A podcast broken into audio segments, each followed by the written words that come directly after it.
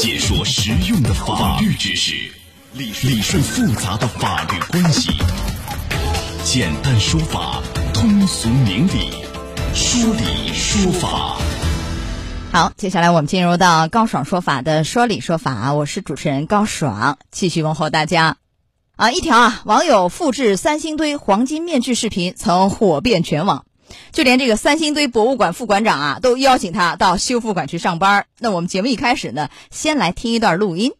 UP 主才疏学浅的才浅花了二十万元啊，买来了五百克的黄金，用时十五天，用手工对话古人，成功复原了三星堆黄金面具。就连三星堆的副馆长朱亚荣在朋友圈分享这条视频的时候，都在喊话说：“小伙呀，快来我们修复馆上班吧！”因为我想复原在五号坑发现的惊艳世界的其中一件黄金面具，但是这个面具只有残缺的一半。据专家推测，它的完整重量在五百克左右，所以我准备了五百克黄金。就让我带大家一起感受一下它三千年前熠熠生辉的样子。因为我想复原它三千年前的样子，所以我参考了一些资料，把残缺的部分给补齐了。比如它应该是有眉毛的，以及耳朵上不太清晰的纹路应该是这种云雷纹。一点方法，快速用力的推打，不出几分钟就会感觉手臂发酸，而这一过程将会重复上万次。自己动手制作出来的感觉真的非常奇妙，我仿佛真的可以感受到三千年前那位工匠在制作过程中的所思所想。这些感悟或许真的可以穿越时空，和三千年前的那位工匠发出同样的感叹。他这个三星堆的黄金面具，不知道大家看了没有？复原以后确实非常的震撼啊！啊，但是也有网友提出一些疑惑：这个文物有权利吗？个人能复制仿制文物吗？需要审批吗？如果说你复制仿制，有哪些法律风险呢？今天我们来聊一聊这样一个话题啊！邀请到的嘉宾是江苏浩信律师事务所蒋德军律师，蒋律师您好，高强老师好，各位听众朋友下午好，欢迎您做客节目。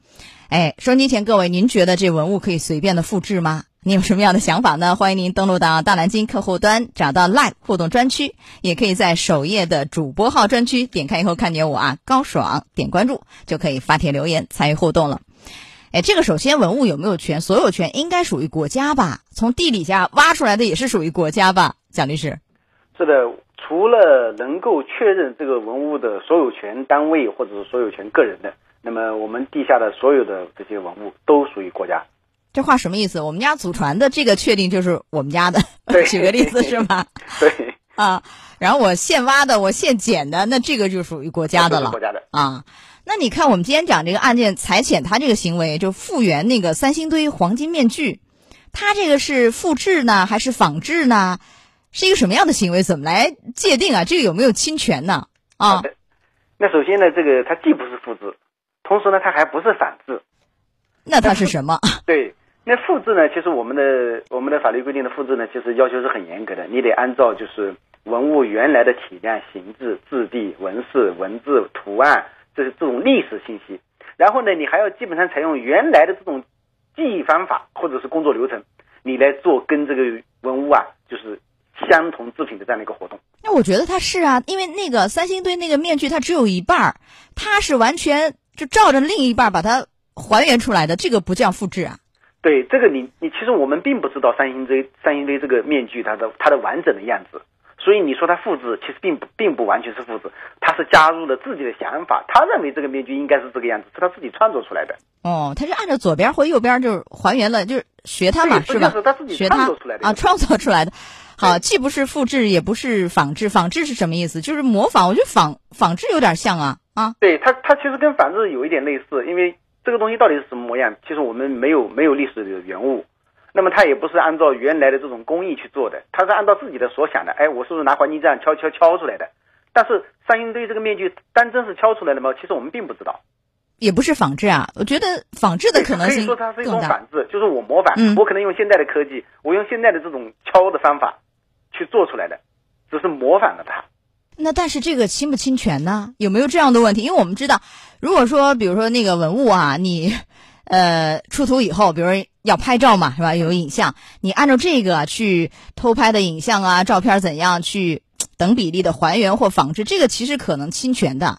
他这个做法侵权吗？他这个做法其实并不侵权，呃，我们说的著作权法呢，首先第一个就是这种所有的文物啊，其实它不存在所谓的版权或者著作权。那我们说的著作权通常是什么呢？就是对这个文物，哎，我进行了拍照，这个照片它是有版权的，但是这个文物本身其实它已经就是所有基本上所有的文物都超过了我们著作权的保护期限，因为我们著作权保护的期限是五十年。对，啊，就是这个照片儿，这个是有对版权的，我的摄影，我是我是有权利的。啊，但是我按照照片去这个比例去还原复制，这个倒是没有一个侵权。对。啊，但是网友就说了很多那个铁粉嘛，就说你裁剪啊，你就是你把复制那个黄金面具你去卖了，大赚一笔啊，是不是啊？如果他卖了，那这个有可能就侵权吗？啊，像这样的，它不算是复制，它只能就只能说最多是一算是一个仿制。那么他在卖的过程当中，他可以他必须得告诉别人，这是我自己仿制的一个东西。是我根据自己的创意，根据我自己的想法做出来的，那么它其实并不存在着侵犯所有权，或者是存在这种诈骗，不存在任何这种欺诈，它就没有问题。哎，但是我看一种说法，啊说什么就是你这样的商业行为，你要获得就是文物拥有单位的授权许可，否则你这样卖的话，就算是一个侵权。因为你卖，你有商业行为嘛？那你要征得这个三星对于像文物馆的这个许可呀、同意授权呐，要有这样一个程序吗？还是你随意就可以卖掉赚钱？这个里面是这样子的，因为它这个呢，毕竟算是一个文物，同时呢，这个文物本来本身它是是不全的，它是按照自己的一个想法，它创作的这样的一个作品。那如果是全的？那就不一样了吧？如果是全的，然后他按照这个去仿一个、复制一个，又没有经过什么文物拥有单位的授权许可就卖掉，那这个有可能就侵权了，是这样吗？对，如果他仿制，仿制之后呢，呃，而且他从事这样的一个商业行为，并且没有取得这个馆藏馆藏单位的这样的一个许可的话，那就有可能在商业上是侵权的。那商业上侵权意味着要赔偿？对，啊。呃，有人就提出一个疑问啊，我们今天就这个话题，咱们延伸开来来聊一聊哈。有人提出疑问说什么？就是你那个复制的文物，你需要授权才可以流通，这可以理解，因为有一些呃注册商标权、著作权等等一些权利。但是我呢不照原样复制，就是我以文创开发的这样一个模仿一个大概，就表面上看像就行。哎，我觉得这个其实就跟那个三星堆那个面具啊。很相似啊，就是我模仿一个大概，我有想象，我有创作，我文创嘛。那我这样子行不行？您说是行的，那也有观点认为是不行，到底行还是不行啊？因为我们对这一块的就是法制上面其实并没有限制，就是老百姓去做这样的事情。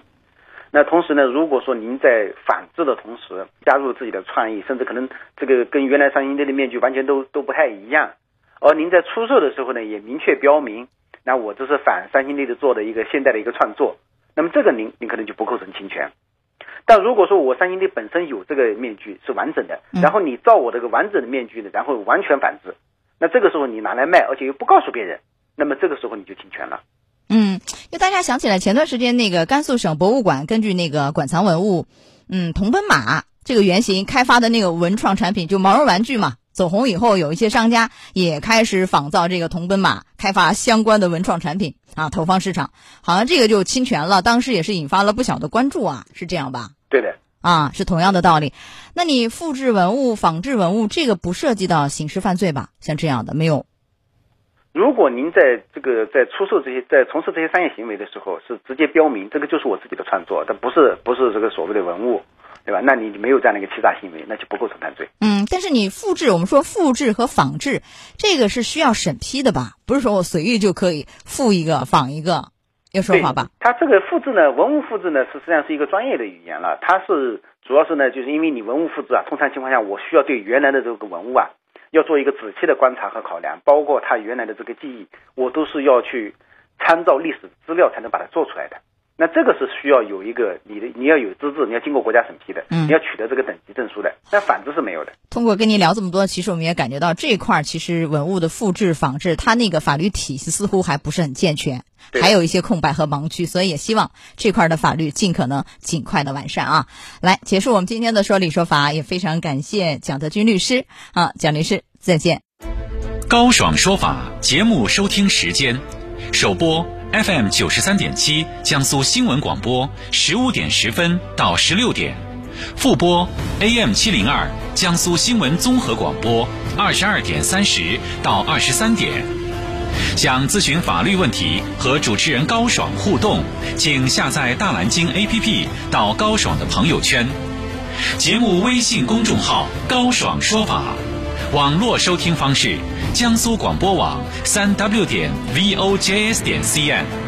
智能手机下载大蓝鲸 APP 或蜻蜓、喜马拉雅等，搜索“高爽说法”，可随时收听。